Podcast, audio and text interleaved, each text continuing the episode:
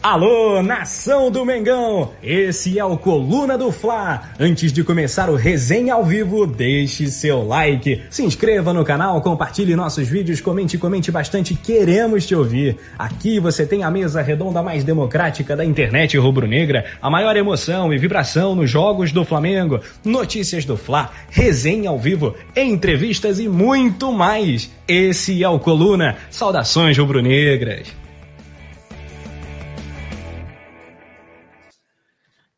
É, saudações rubro-negras, chegando para mais um resenha ao vivo. Muito boa noite, nação do Mengão. Tô com ela, Paula Matos, a braba dos comentários aqui nesse pós-jogo. Flamengo 2, Bragantino 3. Caímos aí, perdemos a invencibilidade. O Flamengo vinha numa pegada muito boa, invicto a quantos jogos? Ó, 16 jogos invicto, a 5 jogos sem sofrer gols. Ontem tomamos logo 3, um castigo brabo. A gente vai falar muito desse jogo foi um bom jogo de futebol, mas um roteiro muito sacana, né? Coisas do futebol. Bragantino acaba vencendo o Flamengo no Maracanã. E tem jogos agora rolando no Campeonato Brasileiro. A gente vai comentar essa rodada 5 e já pensar para frente, porque o Flamengo pega o Fortaleza na quarta-feira, jogo que terá transmissão do Coluna do Fly às 19 horas. Paulinha, galera tem que chegar já de voadora no like, independente do resultado, porque hoje promete. Teremos Paula Pistola. Boa noite, Paula. Hoje é só noite, né? Não tem como ter sido boa depois do, da zebra de ontem. Boa noite, Rafa, produção. Boa noite a todos. É isso, já chega deixando o dedo do like, se preparando para ver a Paula Pistola, que hoje a gente não vai poupar ninguém, né? É, mas, obviamente, muita consciência, né, do que, do que foi feito, mas sem passar a mão na cabeça do jogador, que não passa a mão na cabeça do jogador, não. Então já chega aí deixando o dedo do like, se inscrevendo canal. Tudo que vocês já estão cansados de saber, né? Que a gente todo dia vem aqui cobrar. Pode virar membro, participar lá do nosso grupo de WhatsApp, concorrer a sorteio, vários benefícios. E bora resenhar, porque eu acho que hoje não vai ser só a gente que vai ter coisa para reclamar, não, Rafa. Eu quero ver esse chat pegando fogo.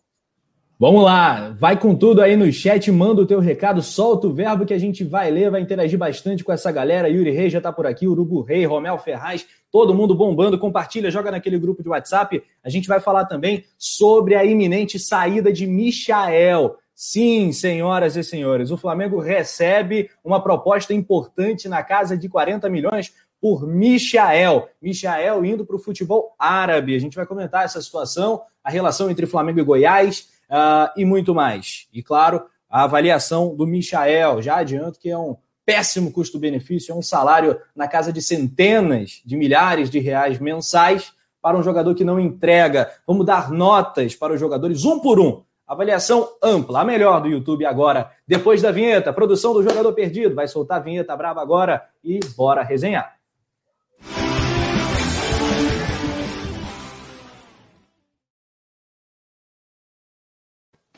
Eu quero começar o nosso papo agora oficialmente, após a vinheta, Paula, destacando algo que não pode ser apagado do jogo de ontem. Um gol mágico, antológico, um gol, olha, apoteótico, né? O, o narrador gosta de dar essa romanceada, os adjetivos, né? a gente brinca muito com os adjetivos. Qual seria o adjetivo mais adequado? Galera do chat pode comentar aí. Em uma palavra, o gol de Rodrigo Muniz de bicicleta no cruzamento do Mateuzinho. Paulinha. Nojento, né? Nojento. De uma qualidade. Ah, não, o lance todo foi uma coisa linda, né? Assim, a, a assistência do Mateuzinho ridícula pro, pro Muniz ser nojento e, e fazer aquele gol.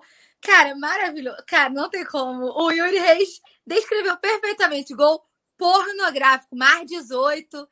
Mas os moleques da base estão muito embraçados, né? Tão Ontem foi esses dois, essa dupla aí tá, tá nojenta, tá nojenta. Que golaço, né, cara? Já temos aí alguns, alguns adjetivos. O Eduardinho Leal falando pintura de gol. Bom, bom também. Pornográfico, Yuri Reis. Golaço, Luciana Marques. Fla Flash bota craque. Craque aí pro Rodrigo Munigol. Foi o primeiro gol de cria de bicicleta aí em muito tempo, né? Foi o primeiro que eu narrei com toda certeza, né? Um belíssimo gol. O Claudinei Flávio Está comentando aqui. Problemas do Flamengo. Problema do Flamengo é que não tem técnico, esquema tático, um técnico teimoso em gostar do Vitinho. Fora a diz o Claudinei. Já solta o verbo aqui para cima do Rogério. O Dijonisabel também está aqui com a gente, mandando uh, a sua interação. Boa noite para o Flynn, todo mundo comentando. Vamos lá, galera. Em uma palavra, o gol do Rodrigo Muniz, né? Ele fez dois ontem. O moleque tá embrasado demais. Tem oito gols no ano de 2021. Na temporada, né, 2021, são sete, se não me engano. E ontem mais dois. Então a conta dele tá muito brava. Agora, Paula, a gente também não pode esquecer, perder de vista, que ele perdeu uns gols também bastante claros, chances cristalinas, né, como dizem os antigos, que ele desperdiçou. É uma sina, né? O Flamengo tem uma capacidade de criar né, oportunidades, mas como desperdiça, não consegue converter as chances que cria. Exatamente, né? E, e, é, e é, engraçado. Passes com Gabigol, passes com Pedro, passes com Muniz, né? É, é, vai, vai passando de geração em geração, né? Mas, mas assim, eu, eu tento, se é que a gente consegue tirar coisas boas dessa derrota de ontem, né? Que a gente vai fazer um esforço assim descomunal. É, eu tento ver pelo lado bom, né? Isso significa que é um time muito ofensivo, um time muito criativo. É, principalmente ali pelo lado do Mateuzinho, vem falando aqui alguns pós-jogos, né? Que Mateuzinho tá numa fase iluminada, né? O moleque tá que isso, cara, futebol demais ali. Eu sempre acreditei muito, mas eu, eu acho que eu, ele evoluiu muito rápido, sabe? Até ontem a gente ainda questionava algumas coisas, aí do nada parece que tchum, baixou outro Mateuzinho assim, deu um estalo nele, né? Que ele começou a ser muito mais participativo defensivamente também, aí tomou conta, né, da lateral direita. E tem sido fundamental, né? Lidera aí junto com, com a galera as, as assistências do Flamengo na temporada. O moleque tá uma máquina. E o Munigol fedendo a gol, né? Máquina de fazer gol. Pena que, cara, teve um ali que. Ai, tiveram dois, foram dois seguidos, bem assim, dois lances seguidos. Você que, como você narra, você vai lembrar melhor é para explicar. Teve um que ele chutou cruzado, o Cleiton virou um Neuer para conseguir defender. E o outro foi por cima do gol, mas assim, em dois minutos. Pelo amor de Deus. Aí o Bruno Henrique também perdeu aquela aquela cabeçada que ele jogou para fora, que era o gol da vitória também, né? Até então, né, estaria sendo que o jogo tava 2 a 2 Então a gente também dá umas dá umas desperdiçadas que tem que calibrar melhor, não pode perder tanto gol assim. Que é o que a gente fala, né, Rafa? Mata-mata vindo aí é o que mais me preocupa. Ponto corrida acabou de começar, se ajusta aqui, ajusta ali, corre atrás ali, mata-mata, não tem essa. Perdeu. Não pode não. Pode crer. E, e a produção. E ontem a produção do Coluna do Fla, no bastidor, o Anderson, ele estava falando com a gente. É, ele falou assim, pô, lembra que eu comentava? Esse time vai dar um mole desse na Libertadores, esse time não vai conseguir ganhar a Libertadores dando esses moles. E, cara, realmente, né, um apagão, como, como falta concentração, né, desatenção. Mas, assim, é, você tocou num ponto importante. O Cleiton, goleiro do Bragantino, contra o Flamengo, esse cara vira um monstro. Impressionante. Ele não é esse goleiro todo. Ah, tem passagem pela seleção de base, o Bragantino fez investimento, tirou do Atlético Mineiro. É verdade. É um goleiro que tem seu valor, é grande, tem lá envergadura, é um bom goleiro. Mas não é o Neuer, né? Como você falou. Mas contra o Flamengo ele realmente vira né, um goleiro de outro mundo. É, Irritante, é, irrita, é frustrante. E o Flamengo segue essa droga dessa cena contra o Bragantino, porra. Como é que a gente não consegue ganhar do Bragantino? O Bragantino é um time pequeno. O Bragantino, a longo prazo, pode acabar conseguindo se destacar, chegar à prateleira alta do futebol brasileiro? Claro que pode, né? A gente vê na Europa times que não tinham camisa, não tinham expressão, conseguindo, né? Bombar, né? Times médios como Uh, o PSG hoje é uma potência, ninguém vai negar que o PSG virou gente grande. O Chelsea, nos últimos anos, papou duas Champions League, virou gente grande. O Manchester City, o dinheiro entrou e viraram grande, gente grande também. É, então o Bragantino pode ser esse time, o Leipzig na Alemanha, né, que é o tá, tá dentro da casa, né, tudo Red Bull ali. Então, eu vou fazer esse paralelo com o futebol alemão. É um jogo do Bayern de Munique, Flamengo, contra o Leipzig. Imagina um jogo no campeonato alemão. Foi isso que aconteceu. Então, também, eu tô vendo muito fora cena no chat, muitas críticas, a galera na bronca, tá todo mundo muito bolado, frustrado, mas não é terra arrasada. O Flamengo perdeu para o Bragantino na quinta rodada do Brasileiro, só isso.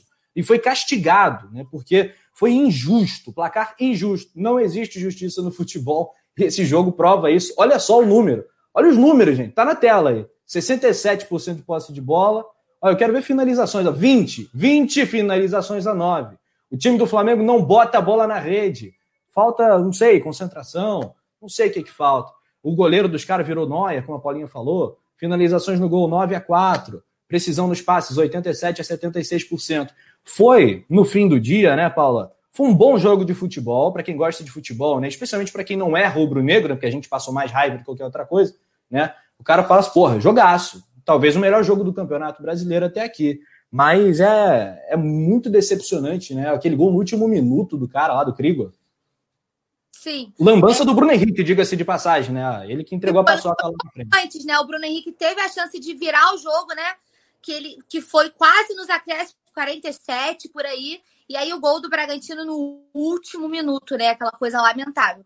Mas, assim, realmente, você pontou muito bem. Pra gente que gosta de ver futebol, né? Porque não tem como, como rubro-negro e como analisando o jogo do Flamengo, você não tem como não ficar puto, né? Porque é. realmente o placar que não mostra o que foi o jogo, né? Mas foi um bom jogo. Foi um jogo bom para quem, pra quem não torce para nenhum dos dois times. Tô fazendo nada, vou ver o Flamengo Bragantino. Foi um bom jogo de bola. É, o Flamengo achei um comecinho meio apagadinho, né? Um pouco assim, entrou meio disperso. Devagarinho foi se reencontrando, né? Aquele Flamengo que vai ajusta aqui, ajusta ali, encontra um passe legal aqui, abre um espaço do outro lado, né? Aí você vê as peças importantes que a gente sempre fala, começam a se movimentar enxergar melhor o jogo. E aí tem no ataque o moleque que quando você acha que ninguém vai resolver, ele vai lá e fala: "Deixa comigo que eu resolvo". Não à toa, né, se igualou ao Pedro com muitas salvas ao Muniz, que agora é o vice-artilheiro do Flamengo na temporada, né, ao lado do Pedro com nove gols marcados. É uma marca realmente incrível para o cara que é terceiro terceiro atacante, né? Então, assim, é, é realmente iluminado. Mas não tem como você olhar e, e você falar ah, o Bragantino é um time pequeno, mas é um time arrumado, né? É um time chato. Eu acho que é um time que vai dar trabalho nesse campeonato brasileiro. É... E a gente tem uma pedra no sapato com esses times assim, né? Às vezes você não dá tanto, às vezes é um time de menor expressão. Você fala é arrumadinho, mas não tem aquele cara que desequilibra. E aí por mais que a gente possa ter críticas pontuais ao Claudinho, que é o principal nome do time, eles já estavam sem o principal cara deles também. Estavam sem o treinador, né? Que estava lá, estava suspenso. Então, assim, eles também tinham os desfalques deles, mas mesmo assim deram trabalho, né? Vieram para jogar bola. E aquele gol. Gente, o que, que é aquele gol do. Primeiro gol deles foi sacanagem, né? Até agora o Adeus não entendeu como é que ele fez aquilo.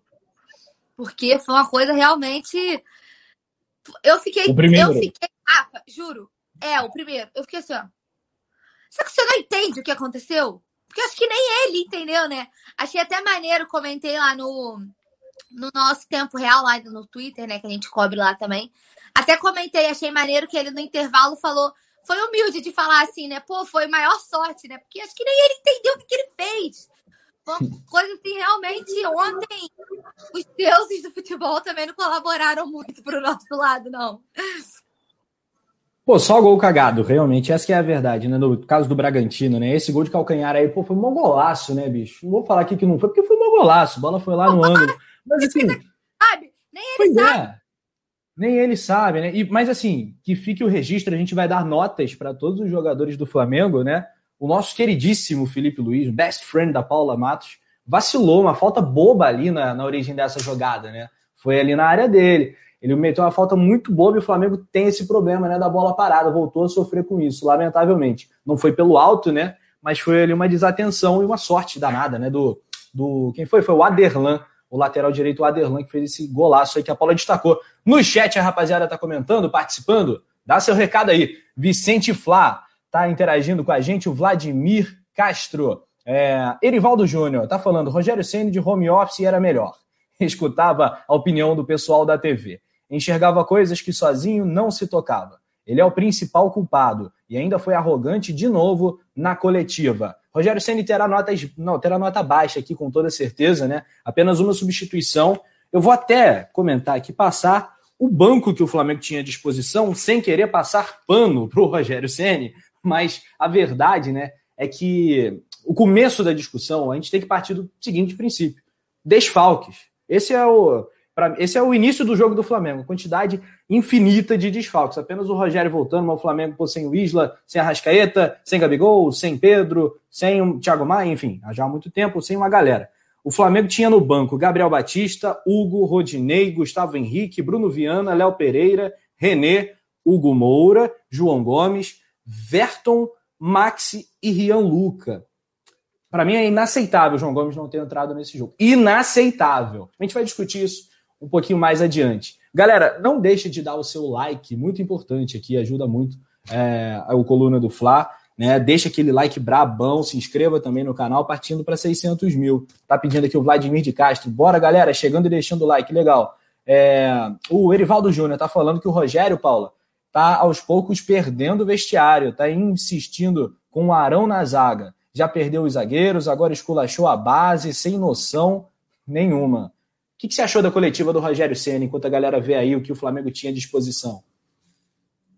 Ai, as coletivas do Rogério Senna, elas são um ponto totalmente fora da culpa para mim, né?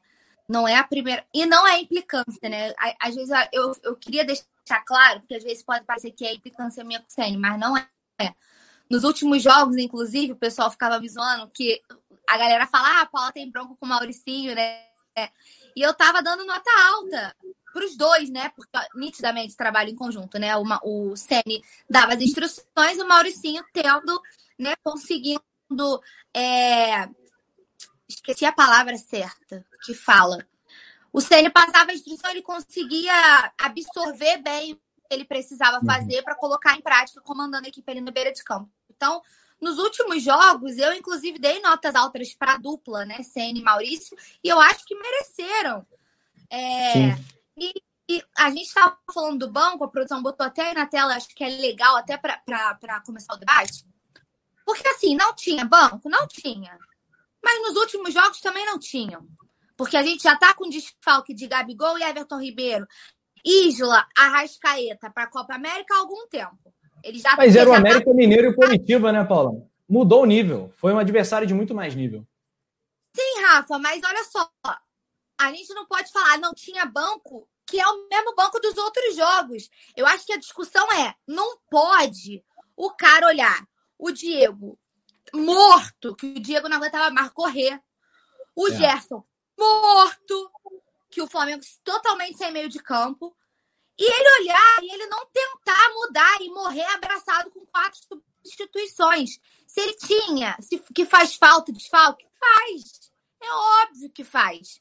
Mas a gente sempre fala, o João Gomes já é uma realidade nesse time. Ele é praticamente o 12 jogador. Todo jogo ele entra. Ele não entrou ontem, por quê? Logo ontem que o Diego estava morto, nitidamente não aguentando mais fôlego para correr 90 minutos. O Gerson, que também não jogou bem. O meio de campo totalmente. E que vai sair. E que vai sair, né? Então ele tinha que ter tirado o Gerson de qualquer jeito, até para dar uma, aquela movimentada, aproveitar que ele não estava bem. Inclusive, Rafa, do meio para frente ali, do meio, né, 20 minutos para frente, ele já podia ter botado, inclusive, o João Gomes e o Hugo Moura. Tirava o Diego e o Gerson. Tenta uhum. oxigenar o time. Não tem desfalque. A gente sempre fala aqui, chega uma hora não vai na técnica, vai na raça. Sempre foi assim. E eu tenho certeza que, principalmente quando a gente fala de cria, os moleques entram comendo a bola. Pode não ter técnica nenhuma, mas vão correr, vão tentar fazer alguma coisa, entendeu? O cara nem tentou oxigenar o time, ele olhou para aquilo ali e falou. Aí no final da coletiva ele fala: muito arriscada as substituições.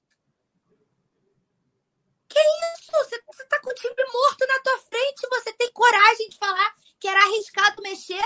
Eu acho mais arriscado você manter o time que nitidamente não vai render nada.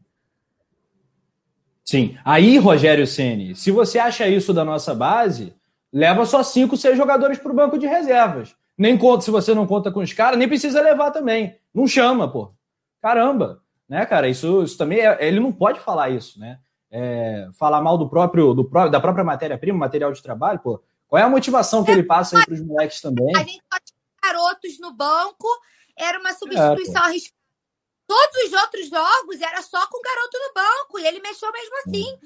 O Rian Luca estreou sofrendo pênalti. Eu lembro que a gente até no pós-jogo a gente falou assim, cara, não tem como dar nota para ele que o moleque entrou nos minutos finais.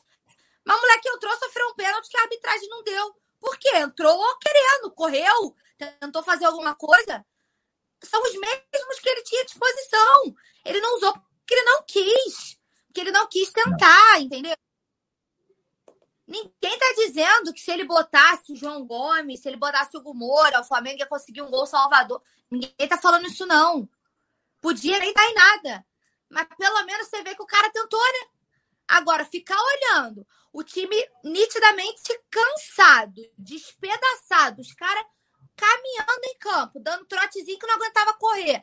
Cruzar os braços e falar, beleza, vou tirar só o Michael, botar o Max, e achar que o Max também não é, tá longe de estar tá pronto, que é outra questão que eu acho que outros crias deveriam ter mais oportunidades, inclusive que o próprio Max não tem. Para mim não dá, cara. Não tem como passar pano pro Rogério. Independente é. que tava 16 jogos e 5 jogos sem tomar gol, o Flamengo tava jogando bem, tava. Não é terra arrasada, como o Rafa falou, longe de ser, mas a atuação dele ontem e a coletiva, para mim, é a, é. é a arrogância não assumir que ele erra. O problema Rogério é esse, ele não assume que ele erra. Pois é, isso não é nada legal, né? Ah, o Vicente Flá fala, comenta aqui uma possibilidade também que eu, que eu havia começado. Acho que o Túlio chegou a comentar durante o jogo, de repente passar o Arão para o meio do campo e colocar alguém na zaga para liberar, né? O Arão. O Vicente comenta sobre isso, era uma outra opção, né? Ali na faixa, na primeira linha do meio do campo, ele tinha o que fazer e não fez, né? Ele viu o Diego cansado, não fez nada, enfim. Vamos dar notas para os jogadores do Flamengo e para o técnico Rogério Ceni. Produção, se tiver aí a nossa arte de notas, a gente já manda ver porque a galera tá na bronca, eu também tô. Né? Mas antes das notas, eu queria propor aqui um exercício pra gente, que é o seguinte. Uh, Paula, uma manchete para o jogo de ontem. Você que é, é, profissional da área, né? Tá sempre ali batendo as matérias do coluna do Fla.com, né? E dando show, né? Muito competente, por sinal. E galera do chat, qual seria uma manchete para definir esse jogo, essa, esse Flamengo 2 Bragantino 3? Agora você me Lembrando que em jornalismo, isso a Paulinha, isso a Paulinha sabe que ela participou das aulas de jornalismo, eu também e tal. Não pode ser longa a manchete, não. Né? Não, não permite, né? Não cabe no, no site. Cara, sabe por que você me pegou nessa? Porque eu que faço ah. as análises por escrito, né? Então, meio que eu já sei mais ou menos tudo que eu usei ontem. Eu tô tentando pensar alguma coisa diferente. Mas, sei lá, talvez.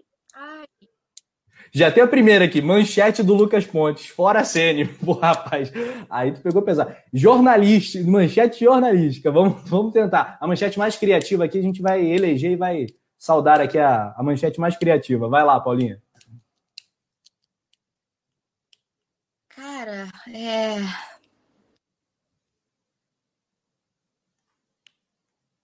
Eu não sei, não sei.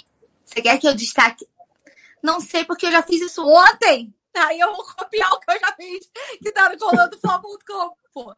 É...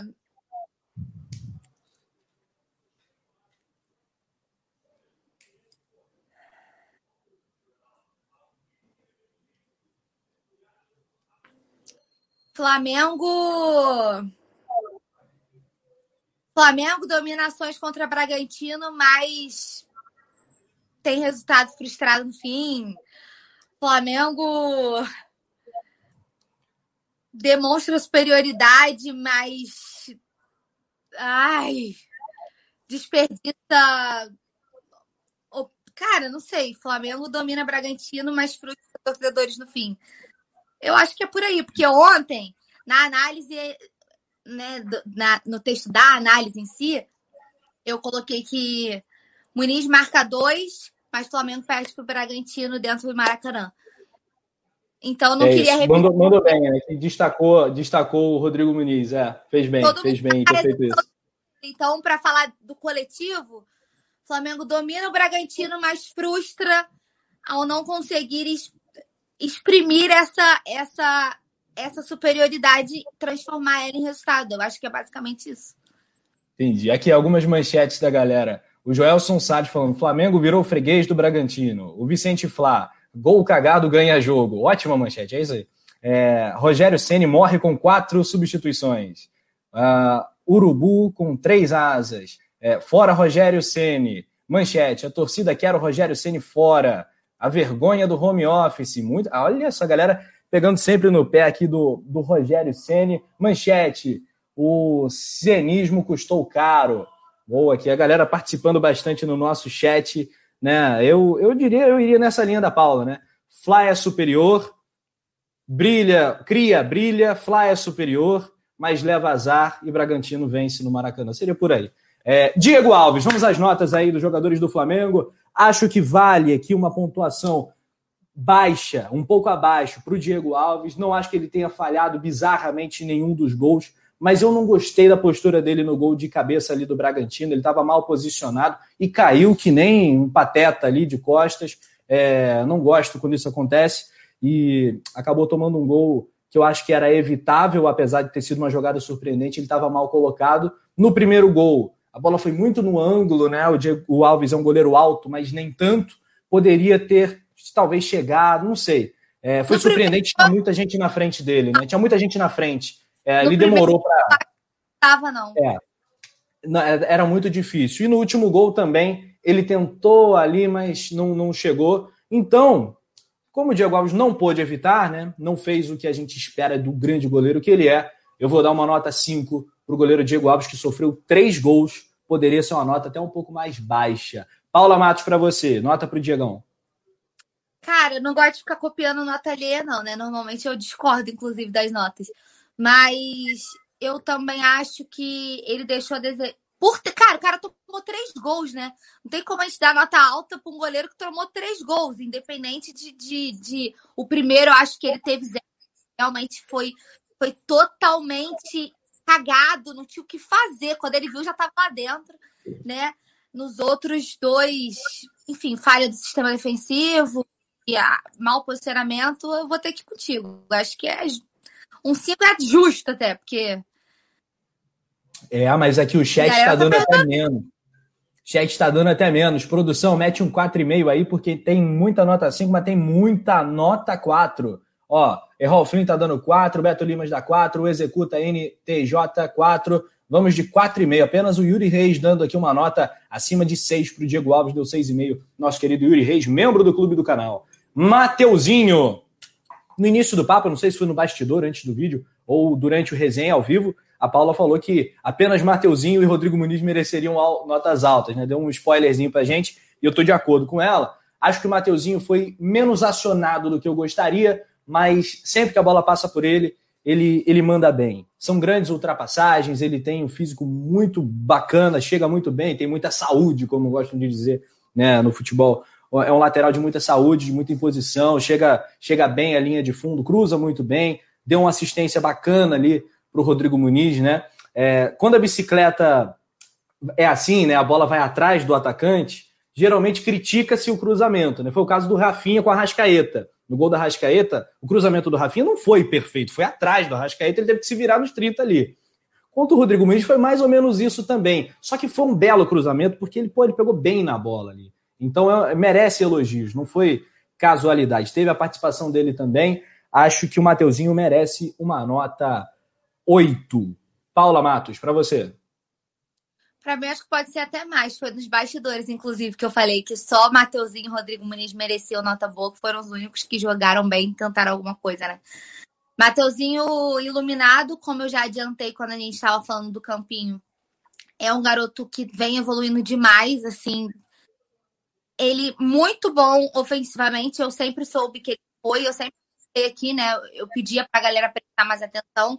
Defensivamente, ele deixava a desejar um pouquinho, mas já evoluiu muito, né? E no meu time hoje, o Mateuzinho é titular da lateral direita, quero deixar isso bem explícito aqui. Eu acho que o Isla que lute quando ele voltar, né? Porque, enfim, o Matheus merece a titularidade, ganhando a bola e tem que ser o titular, dono da posição, tomou conta. E para mim, cara, na moral, hum. que esse moleque jogou ontem, deixa eu, deixa eu pensar só aqui, porque eu tô pensando já na nota que eu vou dar no Muniz, para não ficar injusto. Acho que dá até para ser um 9. Olha, Que isso, meteu um novizão pro Mateuzinho, legal. Vamos às notas da galera, tem muita nota alta aí pro Mateuzinho. O Cláudio Cruz dá 8 pro Mateuzinho, o Beto Limas também dá 8, o Errolfim dá nota 9, o Torres dá nota 7, Mateuzinho tá evoluindo, diz ele. Isso é, é muito claro, né? O Vladimir de Castro, 9,5 pro Mateuzinho. É, Little Matheus, diz o Jorge Campos, deu nota 7. Um, tem, uh, acho que tá por aí, hein? Entre talvez 8,5. Ó, ó. Então tem... 10 aí para tesouraria. Nota é. 10. Legal. Ah, Matheus, nota Rafinha. Nota Rafinha. É, a, Paula, a Paula vai lembrar disso, né? Teve uma época que a discussão era Mateuzinho ou João Lucas, né? Eu sempre destaquei essa capacidade né, de chegada do Mateuzinho, a linha de fundo. Ele, ofensivamente, não tem nem como comparar, ele é muito, sempre foi, muito melhor que o João Lucas, que até deixou o Flamengo. É, e acho que o Flamengo fez muito bem né, em achar esse jogador do, do lado Londrina. Ele veio novinho para o Flamengo, dá para chamar o Mateuzinho de cria, forçando um pouco a barra né? Porque ele jogou pelas categorias de base, então jogou entre os crias, foi ali uh, também formado pelo Flamengo de certa forma. Então eu gostei muito, porque foi um gol amplamente aí de cria, né? Mateuzinho cruzou e o Muniz fez o gol. Então, produção, vamos aí de nota 9 no geral para o Mateuzinho, pro chat. Vamos lá, nota 9. Galera fechando com a Paulinha. William Arão. Aí ficou meio complicado. Sabe por quê? porque o Arão ele falhou na movimentação no segundo gol, ele ficou perdidaço ali uh, no gol de cabeça do Bragantino, segundo, mas ele não fez uma péssima partida, não. No primeiro tempo, o Túlio ia à loucura com o Arão, né? O Túlio é o Beckenbauer, é o Van Dijk brasileiro. Eu adoro o poeta Túlio, cara. O Túlio é de outro mundo, bicho. O Arão é, vai ganhar uma nota intermediária. Para mim, o Arão vai ganhar uma nota Claro, né? Quando se toma três gols, é óbvio que a nota da zaga tem que cair. Mas vai ganhar uma nota 6. Paula, para você.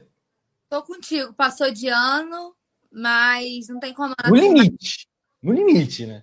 No limite. Sabe aquele professor, né? O cara tirou mesmo 5,7. Mas, mas o cara é... pô, vai repetir de ano. Pô, vai repetir de ano, vai, vai ficar chatão, vai fazer tudo de novo, bicho. Vai dar um 6, arredonda essa parada aí, Parão. Dá um 6 aí pro cara. É, é por aí, né, Paula? Tá, ele tá, ele tá, vindo, tá vindo bem, né? Vamos dar uma moralzinha, dar uma falhada aí coletiva, né? Esse esquema todo falha quando a gente toma então vamos dar uma arredondada. Porra, o Vicente Flyer não dá, não dá com ele, não. O, o Ilharão, nota, é o Van Dyke depois de ser atropelado. Que isso, rapaz? Olha só.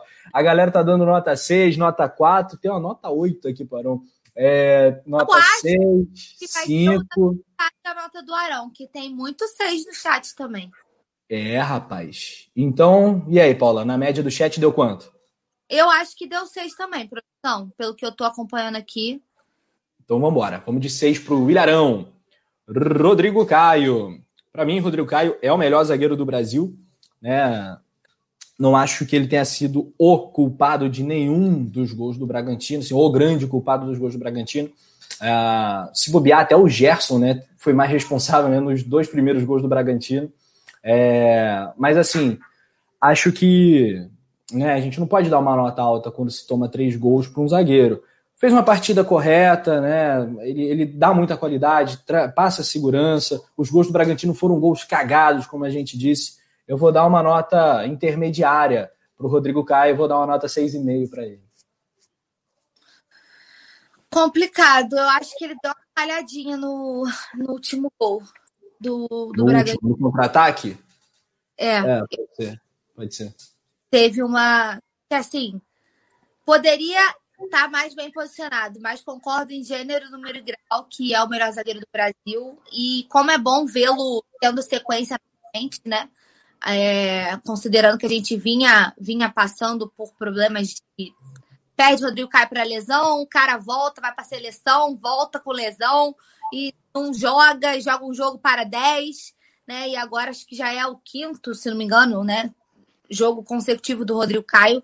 E aí a gente vê como que isso muda, né? Não, no entanto, foi só ele voltar, né? Ele e o Diego Alves voltarem que o Flamengo foi cinco jogos sem tomar gol, né? Eu acho que isso, isso já fala por si só. Mas ontem eu acho que ele deu uma, deu uma falhada no último gol. Mas como eu dei seis pro Arão, e, e o, o Arão é, é improvisado, né? Eu acho que 6,75, porque também 7 eu já acho demais, porque eu acho que ele falhou. Então, 6,75. Acho que tá Beleza. Muito bem. Notas do chat para o Rodrigo Caio. Antes, vou dar boa noite aqui para o meu parceiro Marcelo Martins. Dali, Marcelão. É, salve produção, show do Coluna do Fly, isso aí. Tamo junto, Marcelo. É, a galera tá dando notas aqui para o Rodrigo Caio. Comenta aí no chat. Nota 5 para o Beto Limas, para o Antônio Ribeiro, nota 6, para o Errol Flynn, 6,5, para o Darlison Fernandes, 7,5, para o Daniel Cardoso, nota 7. Acho que a gente fica por aí mesmo, hein? Entre 6,5 e 7. Mas tem uma nota, muita nota 5, acho que vai de 6,5. Acho que vai de 6,5 aí para o Rodrigo Caio, como uma nota final. Por enquanto, notas baixíssimas, à exceção do Mateuzinho. Baixíssimas também é modo de falar, né? Chega a ser baixíssimo, lamentável. Até porque, galera, antes da gente chegar aqui no Felipe Luiz, a verdade é o seguinte: o Flamengo chegou mega desfalcado, teve o seu maior teste né, na, da última sequência. É, é óbvio, é óbvio. Né? Eu sei que muita gente fica com raiva disso, mas é óbvio que o Bragantino é muito superior ao América Mineiro e ao Coritiba. O Bragantino vai disputar, eu acredito, vai disputar vaga para pré-Libertadores, se bobear até Libertadores, a depender da incompetência dos, dos outros postulantes e a sua sorte. É um time bem postado taticamente. O Barbieri é um bom técnico. É outra opinião impopular entre a torcida do Flamengo, né? Porque ficou aquela última imagem, né, do Barbieri teimoso que botou o Hever de titular quando não deveria, né? Tirou os crias da zaga quando eles estavam bem. Mas a realidade é que o Flamengo do Barbieri ali no primeiro semestre de 2018 era um foi o melhor Flamengo desde, desde que começou a reformulação. De 2009 até 2019, o melhor Flamengo foi o do Barbieri no primeiro turno do Brasileiro. Lembra do Vinícius Júnior voando, do Paquetá voando? Tinha o dedo do Barbieri, o time já jogava muito para frente, o Barbieri evoluindo como técnico, faz um ótimo trabalho no Bragantino, que tem é, é, é filosofia global do Red Bull. Os times da Red Bull têm que jogar para frente tem que jogar, controlar as ações. E o Bragantino foi o único time em muito tempo que pegou o Flamengo no Maracanã e tentou jogar de igual para igual. Nos últimos minutos do jogo, o Bragantino fez um ferrolho do cacete, fechou a casinha, porque o resultado já estava bom. Eles estavam satisfeitaços com 2 a 2 e tiveram ali um presente no final do jogo. Mas vale ressaltar isso: o Flamengo não jogou contra qualquer um. Uh, vamos para o Felipe Luiz. Felipe Luiz, pô, é, uma, é chato dar nota baixa pro Felipe Luiz, porque eu gosto muito dele, cara. E a Paula nem se fala. Mas não gostei da atuação do Felipe Luiz ontem, muito tempo. É, acho que foi o pior jogo dele em algumas. Em, talvez nessa temporada. É, participou, né? Fez a falta boba ali no, no, no primeiro gol. Vou dar uma nota 5,5 para o Felipe Luiz.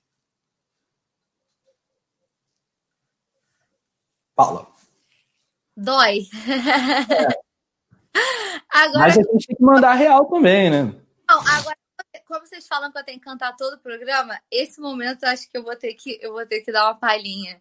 Que mundo é esse tão cruel que a gente vive, que eu cheguei ao ponto de ter que dar uma nota baixa para Felipe Luiz. Cara, mano, na moral, eu vou. Como eu dei Barão que opinião falhou, como seis e pouco pro, pro, pro Rodrigo Caio, que eu também acho que falhou, eu vou arredondar o Felipe e vou dar um seis, porque também falhou, mas com dor, porque dava. Eu não julgo quem dá menos. Não, não, não julgo, mas eu também acho que cinco e pouco é muito baixo para ele. Porque acho que tiveram atuações piores, senão daqui a pouco a gente vai estar tá dando três aqui, né? Então eu vou ficar na, na médiazinha aí. Ok, nota 6 para o Felipe Luiz. É... Ah, cadê? Comentários aqui da galera. Vicente Falso falando para não passar pano, né? A gente é meio clubista com, com o Felipe Luiz, mas acho que não, é por aí mesmo, mas tem notas até mais baixas do que a minha. O Joelson Salles está dando nota 5, o Errol Flynn está com a Paula aqui no 6, o Beto Limas 5,5 também. O sucesso me acompanha, é o nome da fera, é, é o sucesso me acompanha. Dali, garoto, isso que é confiança. Autoestima é tudo, né, gente? O sucesso me acompanha. 5,5 aí para o Felipe Luiz, bacana. Uh, notas aí para o Felipe Luiz, a galera comenta no chat. O Lucas Ponte está falando. Paulo e Rafa Penido, quem você quer que o Flamengo contrate como técnico? A gente pode separar essa pergunta do Lucas para daqui a pouco, hein? A gente vai chegar lá no Rogério Ceni, uh, mas nesse momento acho que o Flamengo não vai demitir o Ceni, não, tá?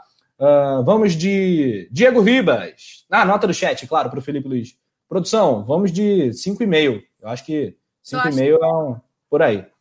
Para Felipe Luiz. Diego Ribas. Cara, o Diego cansou no segundo tempo, né?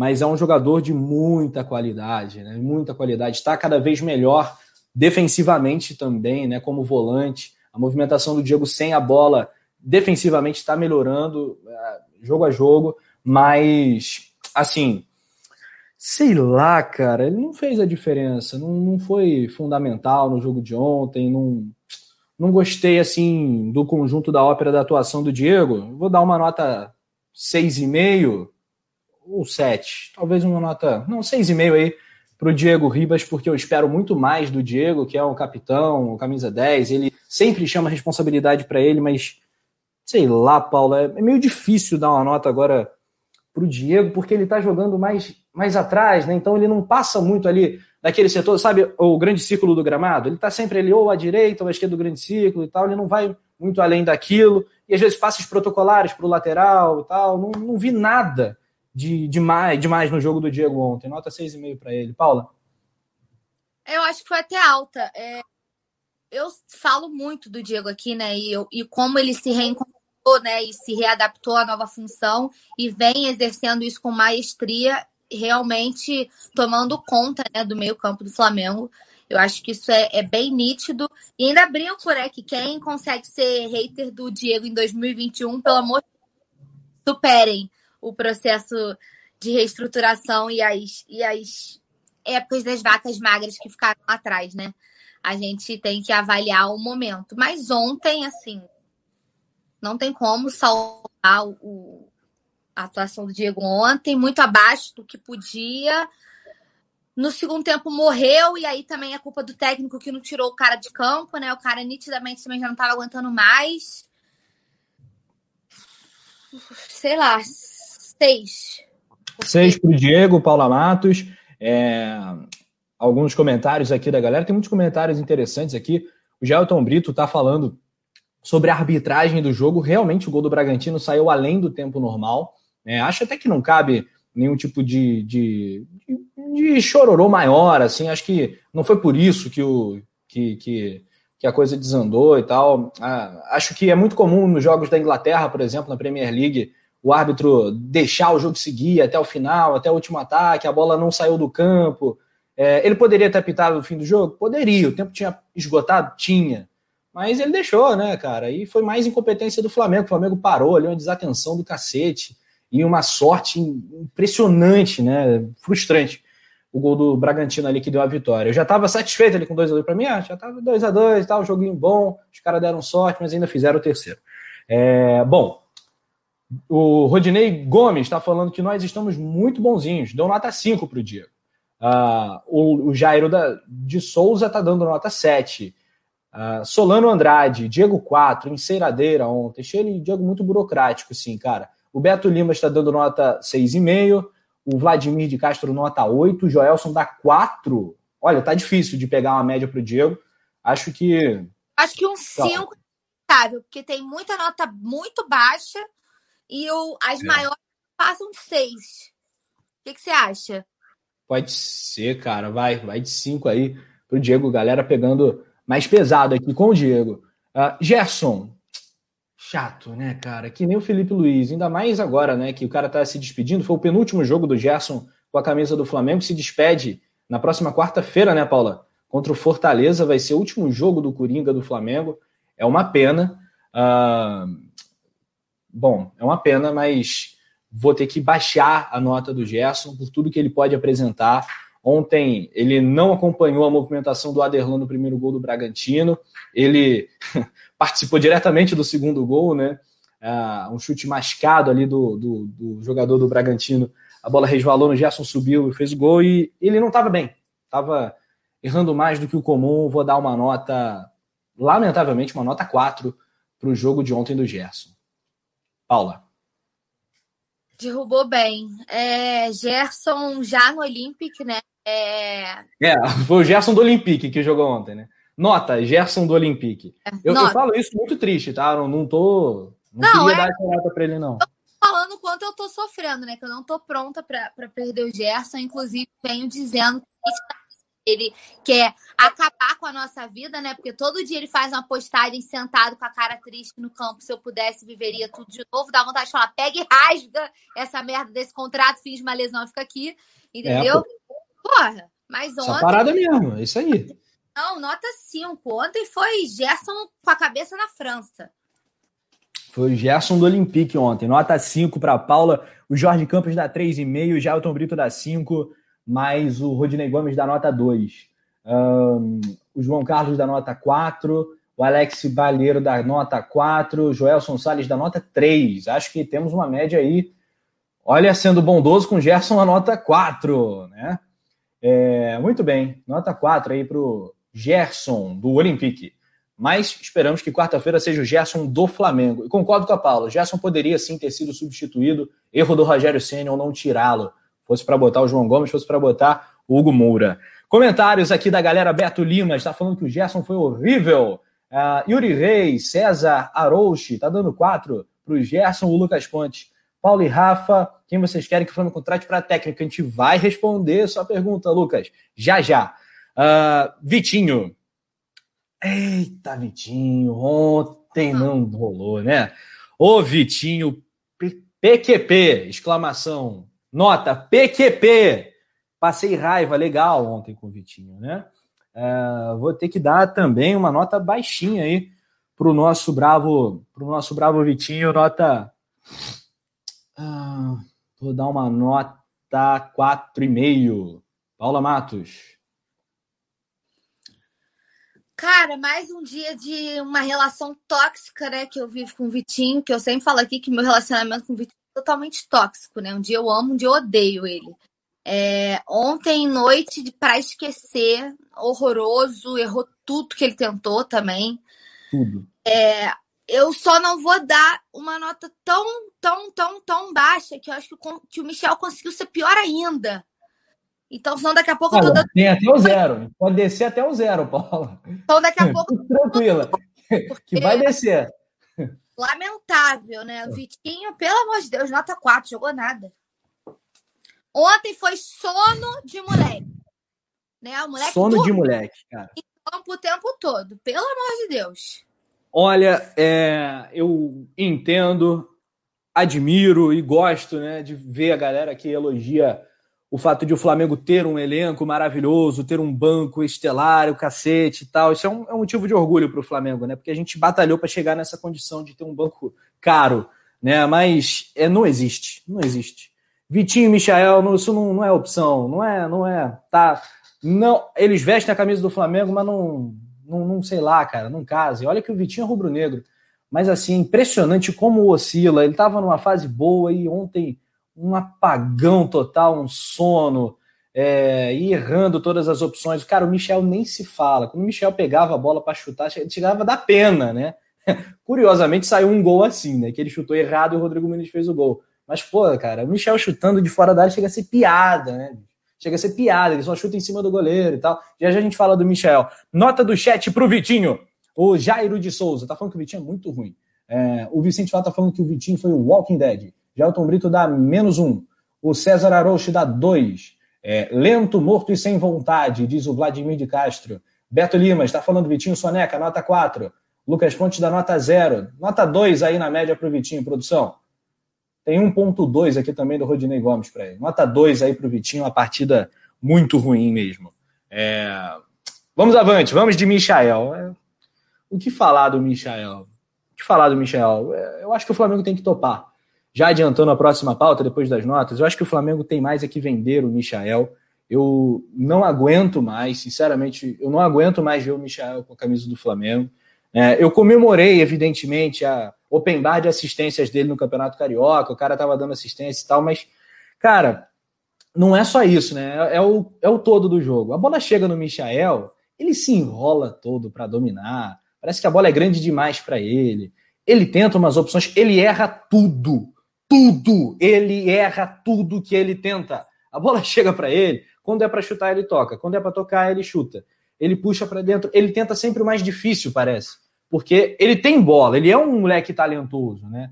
É, ele, ele, ele é um cara talentoso, né? Na Várzea, ele já mostrou isso no Goiás. Ele tem, ele tem talento para pelada. Agora, para o futebol de alto nível que o Flamengo pratica, o Michel realmente destoa. Ontem o Flamengo jogou com menos um. A nota do Michel podia ser menos um, mas eu vou dar nota um para o Michel e estou aqui na torcida para o Michael uh, não jogar mais. Gente boa, como disse aqui o Solano Andrade, gente fina, mas sem nível para o Flamengo. E eu, eu, não quero chegar no ponto de, de atacar o, o ser humano, enfim, o profissional. Michel é um cara dedicado, tem uma história de vida linda, é um vencedor e hoje aí é, mudou de patamar financeiro e tudo. Como jogador, chegou ao maior clube do país, mas não está à altura do Flamengo Desculpa, Michael, nota 1. Paula Matos. Michael é um cara que eu, eu admiro pela história, como você falou muito bem. Eu acho que ele é um cara, como pessoa, assim, deve ser fantástico de conviver com ele por tudo que ele já passou, pelo que ele demonstra, né? Mas a gente está aqui para avaliar jogador. Quando você fala que, que, quando você falou que o Michel tem talento, eu cheguei a me doer aqui dos pés à cabeça.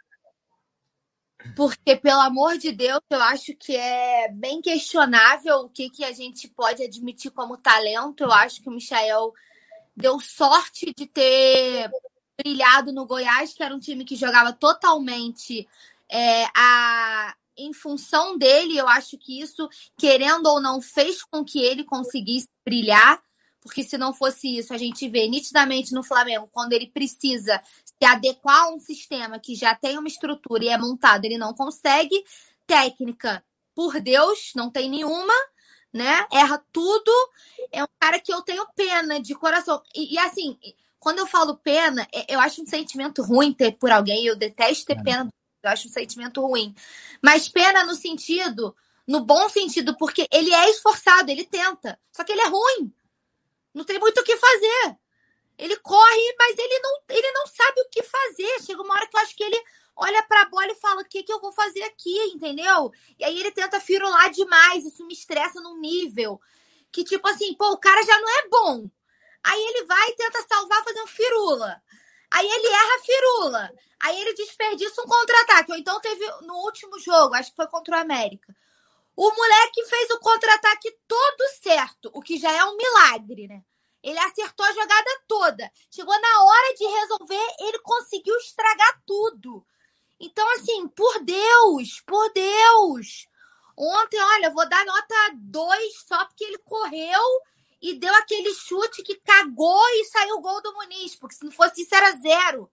Uma coisa absurda, absurdo, pelo amor de Deus. E assim, cara, é, eu torço muito, muito pelo Michael. É um cara que parece ser muito bom. Eu espero que ele tenha muito sucesso para qualquer clube que ele for, mas não dá para um cara desse defender o Flamengo. O Flamengo tem que, Rafa, independente de negociação que a gente vai falar na pauta, né, de valor, eu acho que o, que o Flamengo pagou no Michel, filho, quase 40 milhões. Não existe. Assume, não existe. assume, não existe. assume o prejuízo e vende. Porque qualquer dinheiro que vier por ele é lucro já dá para ver que aqui não vai render nada. É peso. É peso na folha salarial que você poderia estar tá pagando um jogador de melhor qualidade que vai agregar. É praticamente um peso morto, coitado. Porque ele não rende aqui, não vai render aqui. Não vai. Então, assim, eu acho que já era até para ter mandado embora quando teve oportunidade lá atrás e não quis negociar, entendeu? Muito bem, cara. É, eu, na boa, na boa, eu não, não aguento mais. Não quero, não, não quero mais que o Michel entre em campo. Se ele entrar, vou torcer para ele se dar bem. Pessoalmente, eu quero que ele enche o bolso dele de grana, que ele seja muito feliz e que ele consiga aí dar uma volta por cima. e calhe a boca dos críticos, inclusive a minha, tomara. Mas eu não acredito nisso no Flamengo. Não acredito mesmo. Não acredito no Michel. O Breno Trindade tá falando aqui que o, como diz o Felipe Fontoura, o cara não tem culpa de ser ruim. Culpa tem quem contrata. Exatamente. E o português também tem culpa nessa, porque ele foi um grande entusiasta do nome do Michael e de outros que não deram certo no Flamengo. Né? O JJ, uh, ah, nisso ele teve dedo podre. Uh, comentários aqui da galera do chat, né? Vai dando nota para o Michael para a gente fazer uma média aqui. Muita nota 1, tem nota 0 também. O Rodney, vamos. Oi. Desculpa, eu não aguentei, tive que rir agora. O Jalmo Passos. Ja, Jalmo? É, Jalmo. Ele é membro do clube do Coluna. Se pegar qualquer zagueiro colocar no ataque, joga melhor que o Michael. Duvido. Não duvido mesmo. Não duvido, cara. Se for, é... eu eu garoto. Porra, exatamente. Bota qualquer um, cara. Mete qualquer um ali. O Flamengo jogou com menos um ali. Complicadíssimo, complicadíssimo para o Michel. Como erra, né? As opções. É... Vladimir de Castro tá falando sobre o VP de futebol do Flamengo, vereador Marcos Braz, Jailton Brito. Pelo menos o Michel deu prejuízo ao Fly em três anos. E o Vitinho? É, são dois exemplos aí de um custo-benefício ruim, né? Péssimo, péssimo, dos piores da história do clube, né? Porque são salários muito altos, são centenas de milhares de reais por mês e não são poucas centenas, são muitas. Vieram valorizadíssimos, o Flamengo apostou alto demais. E aí, meu amigo, é como poker, né? Você aposta ali, você coloca as fichas no cara, perde quase tudo. O Flamengo perdeu praticamente tudo aí. Nesses caras aí, vai tentar recuperar agora uma graninha com o Michael. Com o Vitinho não tem no radar nenhuma proposta pelo Vitinho e o Flamengo aparentemente ainda conta, mas é impressionante né, a diferença. Ter um Everton Ribeiro na direita e ter o Vitinho é, é outra coisa, né? É outro mundo, é outro mundo de, de futebol. O Everton Ribeiro mal é melhor que o Vitinho. Bom, notas para o Michael, acho que vai, vai ser nota o que, Paula? Um, um e meio? Por aí, meio. Tem, tem, até menos um, tem zero, tem. Meio. Aí, um, a produção já botou. É, não tem como. É, eu acho mais fácil não dar nota. É, pois é. Era para ele seria melhor se a gente nem desse nota, né? É, muito bem, aqui a produção já está falando sobre o, o Michael aqui no nosso chat interno. Já já a gente comenta, né? A proposta é, da, da Arábia, dos Emirados Árabes pelo Michael. Vamos falar de Bruno Henrique, porque é outro que teve muito abaixo ontem. Nossa, mãe. Oxa vida! Bruno Henrique estava tão bem, né? Mesmo quando ele estava bem nos últimos jogos, em que pese né, o nível dos adversários, é, o que, que acontece? O Bruno Henrique, ele não voltou definitivamente. Ele não voltou a ser aquele jogador de 2019, que para mim foi o melhor da temporada mágica, foi o melhor de todos, o rei da América, eleito o melhor jogador da Libertadores, porque ele às vezes some do jogo, mesmo quando ele estava bem. Desaparece, some completamente do jogo. Ontem, ele, além de não estar inspirado, né, ele errou bastante, não, esteve muito abaixo. Eu acho que ele não merece uma nota tão baixa como a do Michael, evidentemente, mas está ali, é, entre 5,5, é, 5, talvez uma nota 5 seja justa aí para o Bruno Henrique, que foi fundamental no terceiro gol do Bragantino, fundamental no terceiro gol do Bragantino, nota 5 para o Bruno Henrique. Paula Matos. Eu tô rindo com falando que tá se acabando. Com os meus. O Yuri está aqui no chat falando que tá se acabando de rir com a forma como eu tô comentando as notas hoje. Hoje eu tô, eu tô tão decepcionada que o Vicente falou assim: espero nunca decepcionar a Paula como o Michel fez. Olha, para você conseguir, você vai ter que rebolar, amor. Então, assim.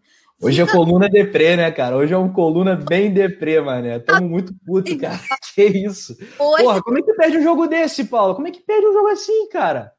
Porra, o Bragantino. Ah, porra, os caras sem o Claudinho, sem o Flamengo, porra, o Flamengo cheio de reserva é melhor que o titular do Bragantino. O terceiro, o, o Flamengo B é melhor que o Bragantino. A gente jogou mais 20 finalizações. Porra, teve gol de bicicleta, era para ser manchete, era para rodar o mundo, gol do Muniz, o cacete.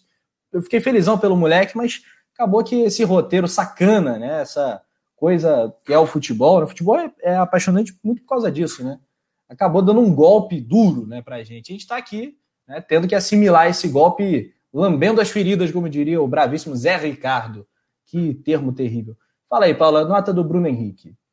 Cara, é, a gente vinha falando nos últimos jogos, ele até tava tendo uns flashes, né, de retorno, né, de, de, de... A gente ainda tava falando, parece que tá voltando aquele Bruno Henrique, né, de 2019, mas concordo muito quando você fala que ele dá uns apagões, né, é, é, que às vezes são, são, são meio que inexplicáveis, né? Às vezes ele tá fazendo uma partida boa, do nada parece que desliga o disjuntor, acaba a luz, desliga, apaga, pronto, acabou né? E não volta, nunca mais. É, cara, ele teve aquela cabeçada que eu falei lá no começo, né? Que ele teve a chance de virar o jogo, né? No finalzinho ali, aos, sei lá, 47, ele teve uma cabeçada que ele teve a chance de virar o jogo. Tentou algumas coisas, mas atrapalhou também mais do que do que ajudou. Deixa eu só olhar as notas dos outros, para também, também não ser tão injusta com o Bruno Henrique. Tem tanta nota baixa hoje. Eu dei cinco para o Gerson. Porra, Paula, tem que, ser, tem que ser baixa a nota do Bruno Henrique, porque ele começou a jogada do gol do Bragantino, ele teve a chance de fazer o gol da vitória e não fez. Não tem como não. dar nota alta hoje pro Bruno. É eu só tô apagando as outras notas para não correr o risco de eu acabar dando a nota mais baixa do que eu. Do que, que tem gente aí que, pelo amor de Deus, né? Eu não zerei por pena. Cara, 5, 4,5, 4,75. 4,75. Foi muito ruim, velho. Pelo amor de Deus. Ruim mesmo, poxa vida. Beto Limas da nota 4,5, tirou o gol do Arão e entregou o terceiro gol. O Vicente Flá tá falando que o BH só não foi pior que o Michael. É... Cara, eu achei o Gerson mal demais ontem. Acho que o Gerson. Mas também foi muito ruim, gente. É. Foi. O... Foi, o, o, ataque do Flamengo ontem foi muito mal, né? A exceção do Rodrigo Muniz. Vitinho, Michael e Bruno Henrique, nossa, ontem deram raiva, deram nojo, assim. Lucas Pontes está aqui interagindo com a gente. O Joelson Salles falando Bruno Henrique igual o Vitinho. Joga dois jogos bem e dez ruins, né? Esse, essa versão aí mais recente do Bruno Henrique não tá muito maneira, não. O Jalmo Passo está aqui com a gente ligadinho na, trans, na transmissão, não. É, na nossa live aqui é, pós-jogo. O Paulo César Lopes. Paula, manda um abraço para mim. Bruno Henrique, nota 5. Um abraço aí pro Paulo, Paulinha. Um abraço pro Paulo, um abraço pro Cláudio Cruz, que hoje ele tá me elogiando, né? Tem... Agora, mandei um abraço para ele, ele falou que vai zerar minha nota. Aí não dá, cancela o abraço. Vai ficar um abraço só pro, pro Paulo César Lopes, um abraço pessoal que tá acompanhando a gente aqui. É... E vambora, galera. Dá a nota aí do Bruno Henrique. Vocês estão dando nota do Gerson. O Gerson já passou. A gente está no BH já. Quem tem que chegar nessa média aí. Olha quem chegou. Viu quem chegou? Presença ilustre, filho. Ah, moleque bom! O casado, né? De aliancinha eu, no, no eu dedo. É honrada de falar o nome dessa pessoa que chegou aqui. Eu, eu, eu deixo para vocês, porque é um nível tão que até. Kika, Kika, Kika, Kika. Que Fabrício Kika, né? Nos brindando com a sua presença. Ele que está no YouTube, no canal Mundo na Bola. É meu parceiro, tá lá do outro lado do mundo, querido irmão Fabrício Kika. Quero ver quando o Kika vai invadir aqui uma live do Coluna do Fla com suas análises sempre brilhantes. Ele que ponto, criou aqui uma série, um especial atemporal chamado Especial Estádio do Flamengo, um dos conteúdos de maior qualidade que o Coluna do Fla já produziu na, em toda a história do canal. E a galera é tá convidada aí a assistir, né, de primeira aí, o Fabrício Kika, que é arquiteto, né, da aula de arquitetura na Nova Zelândia, então olha o nível do, do rapaz, da criança, né, é, é outro patamar mesmo, um grande flamenguista, e eu acredito que no futuro o Fabrício Kika vai participar do estádio do Flamengo, né, de alguma forma ele vai dar sua contribuição, eu boto muita fé nisso, é, pela competência do cara, e comentando, é um avião também, Obrigado aí pela presença, pela participação. Ele está falando sobre o Bruno Henrique. Ele falou que o BH ficou sem perna e está ficando sem perna no final dos jogos. É verdade. Não só o Bruno Henrique, né? Não só o Bruno Henrique, né? O Diego ficou sem perna ontem. É... Gerson também. Acho que em que pesem a, que pese a falta de opções ali para o ataque, o Rogério Ceni foi, foi muito muito descansado. Ele tendo cinco substituições, ele não tentou nada. É, muito bem. Ele ouviu o jogo ontem no Coluna do Flávio. Muito bem, audiência qualificada. Mário Malagoli está aqui interagindo com a gente. Gelton Brito também está falando que o BH está sem preparo físico, todos os jogos está terminando morto. Cláudio Cruz está falando que eu estou de parabéns. Obrigado, Cláudio. É, o Mário Malagoli, Jalmo Passo e Solano Andrade. Lembrando, rapaziada, dedinho no like, hein? Dedinho no like, vamos com tudo. Rodrigo Muniz, dois gols de cria, peraí, dois peraí. desperdícios de cria. Ah, ah, nota do chat, né, Paula? Qual foi? Cara, sei Mais lá. Tem quatro, tem três, tem cinco, acho que tá quatro. Brabo. Essa tá braba, hein? Acho que a gente vai ter que ir de, sei lá, quatro e meio. Quatro e meio pro Bruno, de repente, ou cinco, não sei. Né? Cinco, produção. É, quatro e meio, beleza, beleza. Tá de bom tamanho aí pro Bruno Henrique apagado. Munigol, o brabo do jogo. Não tem jeito. Respeita a base, cara. Respeita o Cria. Teve gol de Cria. O primeiro gol de Cria de bicicleta que eu narrei aqui no Coluna do Fla. O primeiro gol dele de canhota ali, oportunismo na veia. Bruno Henrique, um jogador raro. Né? O futebol brasileiro não está produzindo camisas 9. O Bruno Henrique é um 9 ali de ofício finalizador. Chegou, papum. É, Oi? Oi? Muniz? Bruno Henrique, amor. Eu tô doidão, é. Munigol, Munigol, Munigol. Rodrigo Muniz é finalizador nato, um jogador muito especial que o Flamengo tem que olhar com carinho. Segura, Flamengo! Não tá na hora de vender o moleque, tá se valorizando, cada vez mais caro, cada vez mais valioso, cada vez mais apto a colaborar, a contribuir. É óbvio que ele vai oscilar, é óbvio que ele vai mandar mal em algum jogo aqui, outro ali. Ontem ele perdeu alguns gols claros, no anterior já havia perdido um gol absurdo, mas é oportunista, tem o perfume que a bola gosta. Então o Munigol vai receber um notão, dois gols e o gol de bicicleta, né? Valeu o ingresso, né? Não tem ninguém comprou ingresso, né? Tava sem público, mas valeria. O produção, mete um 9 aí, porque o brabo do jogo tem nome, Rodrigo Munigol. Paula Matos. Rafa, como eu falei, né? Para mim, os dois melhores do jogo disparado, Mateuzinho e Munigol. Como eu dei 9 para o Mateuzinho, eu vou dar 9,5 para o Munigol pelos dois gols. É, enfim, né? Balançou as redes duas vezes. E foi realmente, para mim, os dois melhores em campo. E ele só não recebe uma nota maior porque ele realmente perdeu né, alguns dois gols feitos ali no, no, finalzinho, então, principalmente aqueles dois seguidos que eu destaquei quando a gente começou o jogo. Mas só por isso, para mim, o Brabo 9,5. Muito bem, 9,5. A galera do chat, será que vai ter algum 10 para o Rodrigo Muniz? Temos aqui muitos 9, 9, 9,5. O Beto Limas falando, Rodrigo Muniz é bravo, nota 9,5. Ah, cadê, cadê, cadê? Notas. O Beto Fladum, 9, porque perdeu uma pá de gols também. É verdade. O Mário Malagoli está dando 9,9. O Gelton Brito, nota 15, aí é complicado. O Vicente Flá tá. É, galera. Tem nota 10. O Rodinei Gomes dá uma nota 10 para o Rodrigo Muniz. Muito legal, galera. Gostei de ver. É brocador o Munigol, né? O Munigol é brocador. Nota 9,5 para a galera do chat, produção. Galera fechou com a Paulinha, tem nota 10 também, Lucas Pontes. O Lucas Pontes queria saber de Rogério Ceni. Tá chegando a hora da gente falar. Rogério Ceni no Mengão. É, nada de substituição. Maxi, o único que entrou na partida. Olha, eu vou te falar uma parada. Paula sabe bem o carinho que eu tenho pelos crias do Mengão. Ela também tem. Mas ontem o Maxi me irritou um bocado. A bola chegava nele, ele tocava para trás, não tentava nada. Não mudou rigorosamente nada. A única substituição do Flamengo foi essa. Saiu o Michael, entrou o Maxi, o Maxi Alves, né? Ele quer de juiz de fora, gente fina pra caramba, já fez golaça. Oi, Paula, você falou, mas não entrou aqui.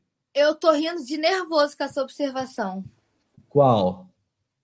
que saiu o Michel para entrar o Max, que a única substituição do jogo. Pois Tem... é, cara. Entrou muito mal. Maxi, olha, era melhor não dar nem nota, né? Eu... Era melhor não dar nota. Não, eu posso me abster, porque eu prefiro não, não dar nota pro Max. Porque é mesmo? Se eu puder, cara, eu não vou dar nota foi, foi realmente pavoroso, né? Pavoroso.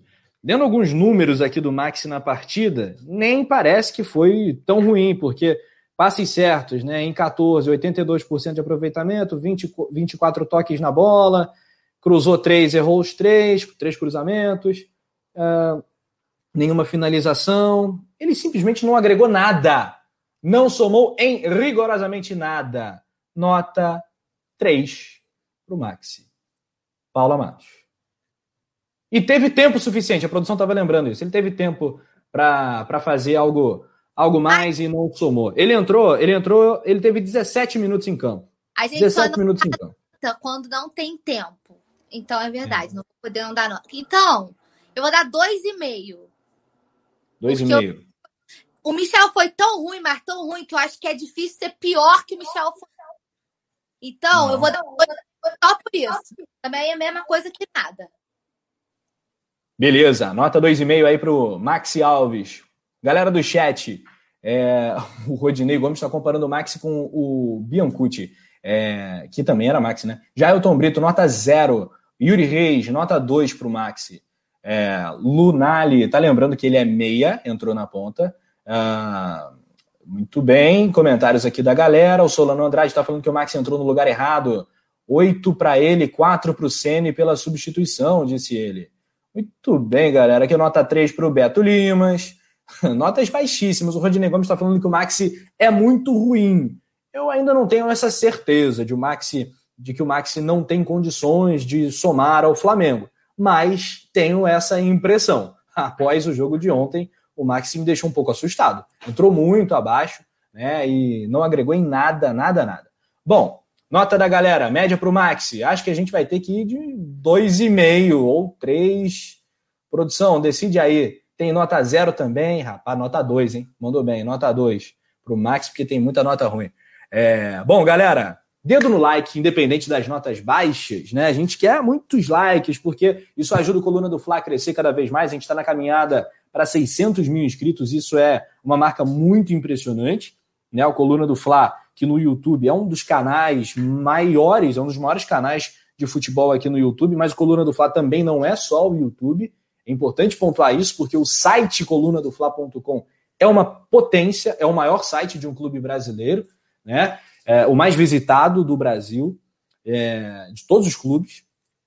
O Coluna do Fla nas redes sociais também está voando, a galera das redes do Instagram, no Facebook, no Twitter, tem até no TikTok, em todas as redes sociais o Coluna do Fla está presente. Então é um trabalho coletivo, é uma galera muito boa que está tocando isso aqui. Então deixa aquele like para colaborar o nosso o nosso trampo, como dizem os paulistas. Ah, quase 500 likes nesse momento. Vamos tentar 500. Lucas Pontes, quer saber de técnico? Vamos falar aí do nosso bravo Rogério Ceni. Rogério Ceni é o seguinte: Rogério Senna é um técnico que não está à altura do Flamengo. Um dia pode chegar lá, acredito que vai chegar, acho que ele tem potencial. Acredito sim no lado estudioso, acho que ele tem uma história no futebol que merece todo o respeito. Né? Quem sou eu? Eu não entendo mais de futebol que o Rogério Ceni, né? Não tenho essa pretensão.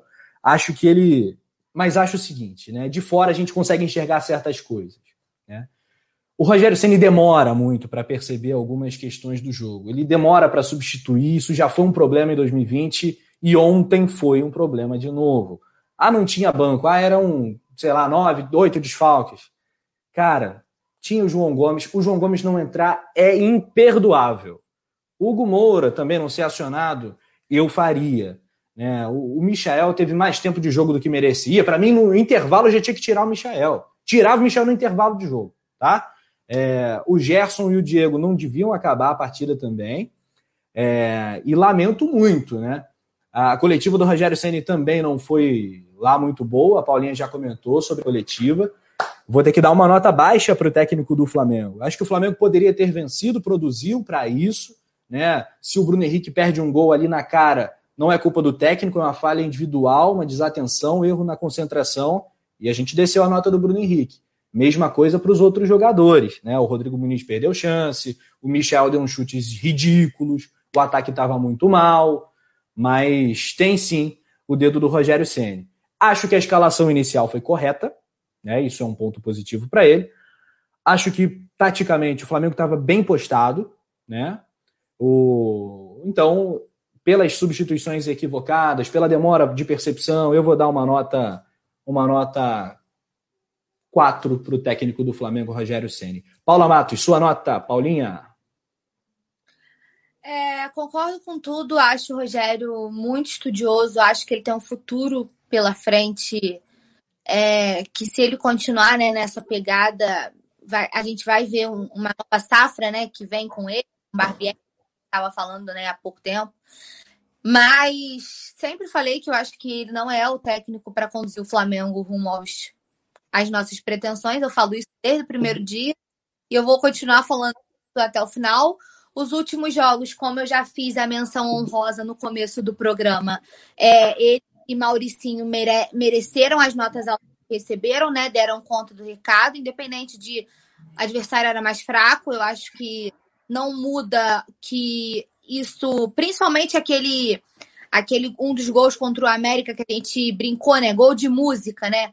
Joga como música, é nitidamente fruto de um trabalho que vem sendo feito, né? Que vem sendo adaptado, que vem sendo acreditado.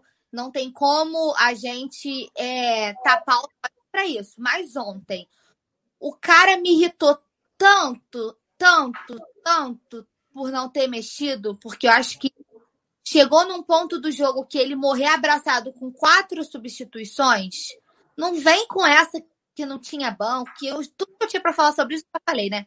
O que não faltava era opção para você tentar oxigenar. Bota sangue novo, não tem técnica, vai na raça. Bota nego que tá descansado para correr e tentar criar alguma coisa. Então ontem foi uma lástima, a coletiva foi uma lástima, foi tudo horrível sei lá, bicho, nota pelo primeiro.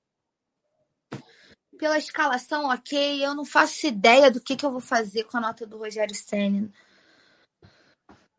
Vou de ah, vamos de quatro então também, porque pela. É, não pode muro. Muro não pode.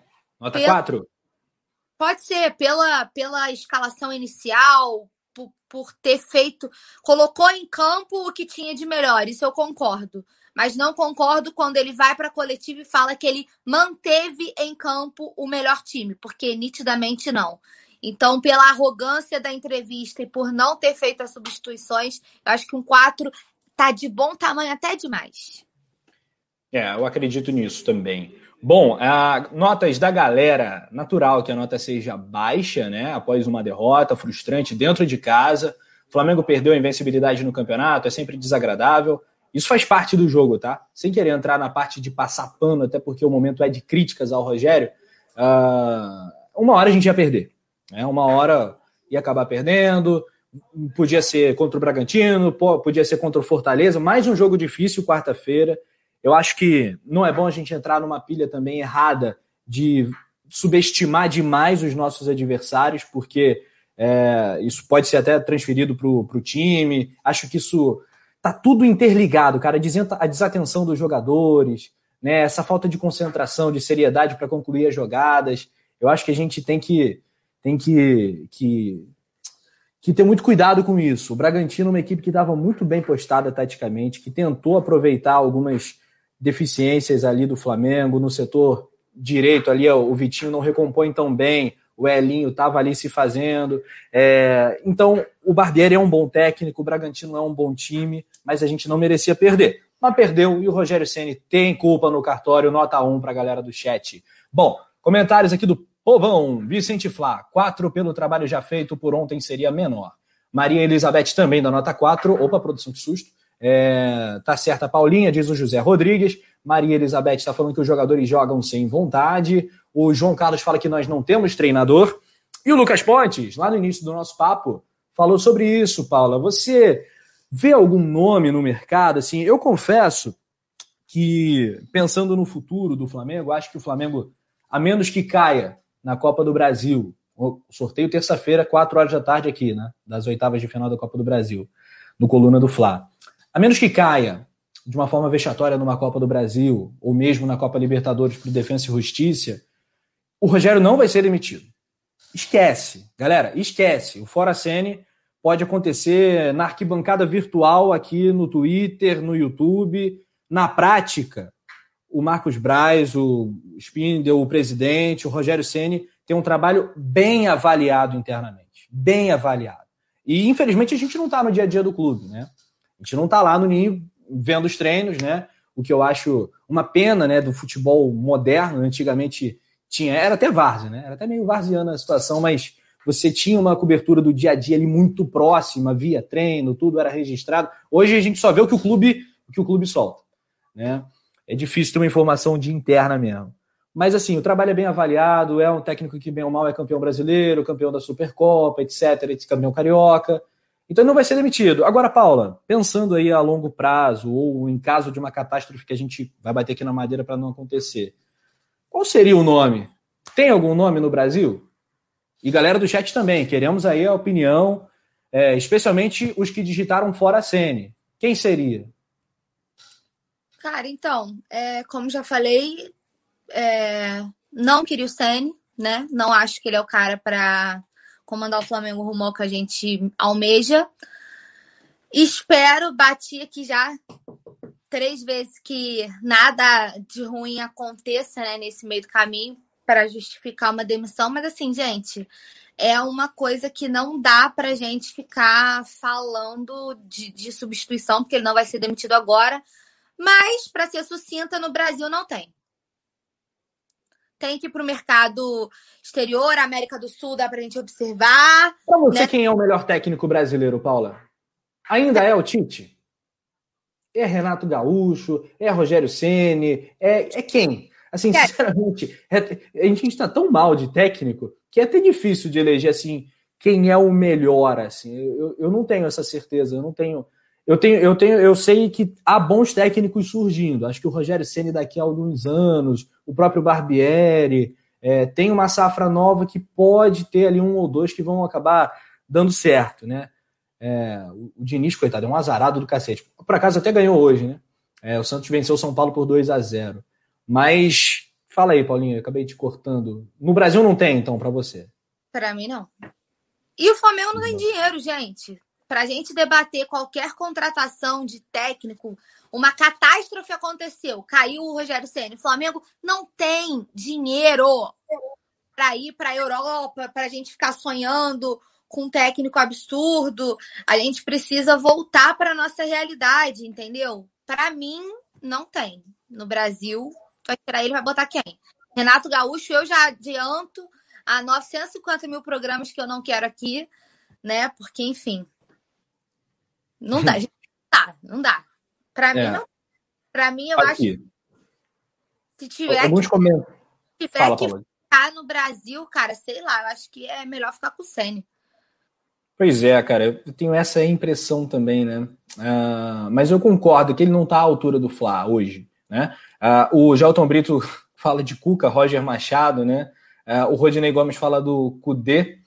É, a Priscila Faria está aqui, o Marcelo Martins está falando. Fato é, não há opção viável no Brasil. Mas quem quer fora a Sene agora tem a obrigação de mostrar uma opção. Eu também acho isso.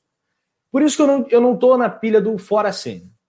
Eu faço as críticas pontuais ao trabalho, acho que é um trabalho de razoável para bom, é um trabalho campeão, né? Então acho que não, não tem como sustentar né, uma demissão do técnico é, sem que mais para frente a gente possa pensar, pô, injusto, né? Pegando pesado com o cara. Como muita gente acha que foi injusta a demissão do Domi. Eu nem acho que tenha sido injusta, mas acho que ele pegou um rabo de foguete danado, né? E, e acabou dando azar.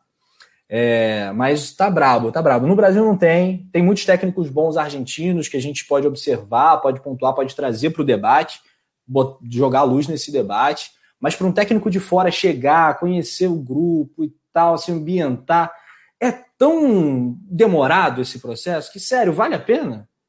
Eu, tô muito preocupado, eu tô com a produção. Ele falou ontem que assim é difícil na Libertadores, né? Se der um apagão desse, vai ser eliminado, se bobear até por defesa e justiça. Né? Se der um apagão do nível que deu ontem, né? Mas a gente vai ter que ir desse jeito. O Rogério Senni não vai ser demitido, essa que é a, a real. Assim, não, não tenho como ser mais sincero com vocês, galera. Sinceramente, não tenho como. É, aqui, Vamos falar da possível venda do Michael, porque a Paulinha falou que sem dinheiro não tem como demitir o técnico para trazer um outro, principalmente um técnico de ponta, e pode entrar grana no Flamengo com o Michael. O Flamengo recebeu uma proposta de 40 milhões pelo jogador. Matéria do coluna do Fla.com.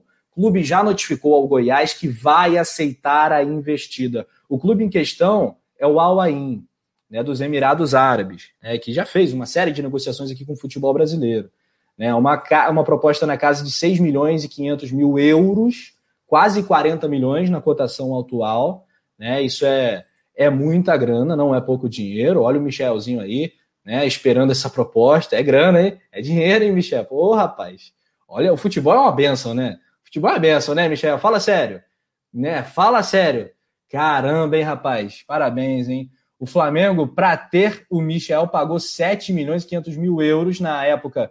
Deu mais de 35 milhões de reais, né? É, na cotação atual da, da época. O Goiás é, ficou com 20% do, dos direitos do jogador, né? O Flamengo comprou 80%. Né? O Flamengo pagou parcelado o Michel, como é de praxe né? nas transações do futebol mundo afora, e agora tem essa possibilidade de vendê-lo. Paula, para mim, se 40 milhões de euros pingassem na continha do Flamengo pelo Michael, nossa senhora, tá de bom tamanho. Eu negociaria, mas quero saber tua opinião, Paula. Gente, olha só. Eu, eu acho que é tanto dinheiro pelo Michel que eu fico até meio. meio é difícil até de acreditar, né? Caraca, bicho. É, é sério, eu fiquei até meio. Quando eu vi, eu falei: caraca, bicho. Porque, na real, na... gente, peraí. Não tem. Não tem. tem essa. Minha cabeça chega a estar tá bugada. É porque é tão surreal, é tão absurdo. Não é. Rafa, peraí, gente. Você falou 40 milhões de euros, é 40 milhões de reais, gente. Não, de reais, de reais, falei de reais. Euros, garoto. Por isso eu já tô, eu já tô até gaguejando aqui por causa disso. Numa, eu, me mata do coração longo, eu chego tá suando frio. Ui! 6 milhões e 500 mil euros. 40 milhões de reais na cotação atual. Ah, Quase 40 milhões. Eu acho que o Flamengo já era para ter vendido. Como eu falei no começo, é o tipo de, de negociação que eu acho que a gente não vai conseguir reaver o valor que a gente pagou. Acho muito difícil chegar a uma proposta que seja maior do que o Flamengo pagou na época para ter o Michael. Mas a, a, situação do Michael é tão, mas tão, mas tão, mas tão, mas tão crítica que, para mim, o Flamengo assume o prejuízo e negocia pelo valor, obviamente, aceitável, né? Não é para dar ao jogador aí, apesar de que esse bem que te paga até o Uber, né? É, mas para mim já deu o que tinha que dar, cara. Chegando proposta, eu vendo ele para ontem. É, existe uma, uma apuração do, do Bruno Daniel com o Vene Casagrande do Jornal Dia, né, dizendo que o Goiás não foi comunicado pelo Flamengo e que não existe negociação com o Al-Ain. Existe também, né? A gente falou que é coisas que acontecem no mundo do futebol, né? É muito normal você criar uma cortina de fumaça, né? Para principalmente após no, no momento de crise, no momento ruim, após uma derrota, alguém plantar uma informação desse nível para, tipo, calar a boca da, da galera e tal, a galera que está irritada já pensar, opa, virou a página, vamos vender o Michel. Mas, assim, é uma informação que, que chegou, né? Muita gente boa comunicou essa possibilidade de proposta aí, é, esse recebimento de proposta nessa né? casa aí alta para o Flamengo pelo, pelos Emirados Árabes. Não é a primeira vez que o futebol internacional observa o Michael, né? É um jogador que tem números importantes nessa temporada, né? Tem um número de assistências alto, é, tem aí entrado. Então, é um jogador que no Al Ain pode render, pode ser sim que, que interesse ao Al Ain e deixe o Flamengo. Seria muito bom. A gente vai ter que aguardar, né? As próximas, os próximos capítulos aí dessa situação do Al Ain dos Emirados Árabes. Bom, comentários aqui da galera. O Thalisson Leal está falando do, do, do Claudinho do Bragantino. O João Carlos está falando que um técnico de fora bom seria o ex-Mônaco. Leonardo Jardim, esse não vem para o Flamengo, parceiro, muito caro. É... Porém. É, pois é, complicado. Não dá para a gente acreditar nisso. O Jailson, ja, não, Jalmo Passos. Qualquer técnico que assumiu times nesta pandemia não pode ser comparado com técnicos que comandaram clubes com os estádios lotados. Comparar Rogério Senna com Jorge Jesus é injustiça. Eu concordo demais com isso. Eu sempre fiz essa ponderação com o Domenech, né? E acho que se aplica também ao Rogério Ceni. O time do Flamengo sente demais a falta da torcida e é muito brabo, né? Você motivar jogadores já com a barriga cheia, né? Cheio, o Flamengo cheio de título no, no, cheio de faixa no ombro, cheio de taça erguida. É complicado você motivar esses jogadores aí. Mas o Rogério Ceni conseguiu ser campeão brasileiro, isso é um mérito que a gente não pode relativizar também. É, o João Carlos também acha que o Renato não. O Mário Malagoli está aqui interagindo com a gente. vamos aguardar essa situação do Michael, né, Paulinha? Qualquer novidade, coluna do Fla.com. Com certeza, como eu brinco, coluna do Fla.com não desliga. Né? Então, qualquer coisa que aparecer, qualquer novidade, a gente vai dar para vocês em primeira mão, correndo atrás né, das informações. E agora é aguardar, né? Se, eu tô torcendo para chegar uma propostinha por ele. Já dá um desafogo na folha salarial, a gente já pensa em possíveis substitutos, não talvez não para a posição dele em específica, mas para outras carências que a gente tem no elenco. Na minha avaliação, é só vantagem. A proposta vindo, eu acho que é olhar com bons olhos e dar uma liberada, porque aqui não vai render nada. Na minha pois é, e, pois é, e para finalizar né, essa questão de venda de jogadores, eu comentava até com o Túlio, eu estava esperando assim uma proposta pelo Bruno Henrique, pelo Everton Ribeiro. Eu acho que esses eram jogadores que o Flamengo, não pelo Gerson, né? Acho que o Flamengo estava no radar aí, é, tinha uma expectativa interna. Acho que os dirigentes não assumiriam isso, né? Mas internamente havia sim uma expectativa de venda do Bruno Henrique e do Everton Ribeiro. Chegou uma proposta estratosférica aí pelo Gerson, acabou negociando o Coringa. Então esses jogadores devem ficar. Então o Michael, né, saindo seria muito bom, porque o Michael né, o retorno do Michel ao Flamengo é pífio, inexistente. Paulinha, seu destaque final após esse pós-derrota. Flamengo 2, Bragantino 3, Paula. Apesar das notas baixíssimas, né, de termos pistolado aqui, mais uma vez eu queria agradecer a todo mundo aí pela audiência, por terem acompanhado a gente nesse domingão, né? Quem não deixou o like, deixa o like aí, que ajuda a gente pra caramba. Semana que vem estamos de volta, tem pré-jogo, tem transmissão, tem sorteio de, de Copa do Brasil. Tudo aqui no Coluna do Fla e fiquem ligados no colunadofla.com também com todas as informações. Obrigada por todo mundo do chat que compareceu, que manda mensagem de carinho, né, Rafa, com a gente. O pessoal é sempre muito carinhoso com a gente, só posso agradecer. E é isso, agora é afogar as mágoas, dormir, tentar esquecer os problemas. E pelo compromisso. É curtir esse finzinho de domingo, né, da melhor maneira, né? Joga o copo pro alto, amigo. Tá complicado, bicho. Olha, só passando aqui os resultados dessa rodada 5 do Brasileirão, muito jogo por agora, né? Fluminense e Fortaleza empataram em 1 a 1 Fortaleza que não é mais líder do campeonato, porque o Atlético Paranaense venceu o Atlético Goianiense por 2 a 1 O Atlético Paranaense é o novo líder. Palmeiras 2 a 1 no América Mineiro, Inter 1, Ceará 1, Bahia 0, Corinthians 0, Santos 2, São Paulo 0, Furacão 2, Atlético Goianiense 1. Né? Uh, nesse momento jogam Juventude e Esporte, um jogo que realmente eu não vou parar para ver. Né? Juventude e Esporte, aí vocês querem complicar ainda mais esse domingo. Bom, no momento o G4 é Atlético Paranaense, Fortaleza, Bragantino e Palmeiras. O próximo adversário do Flamengo, Fortaleza, quarta-feira, sete da noite. Valeu, Nação Rubro-Negra, valeu, produção. Paulinha Matos, estamos junto, Nação. Dedão no like. Até a próxima. Valeu!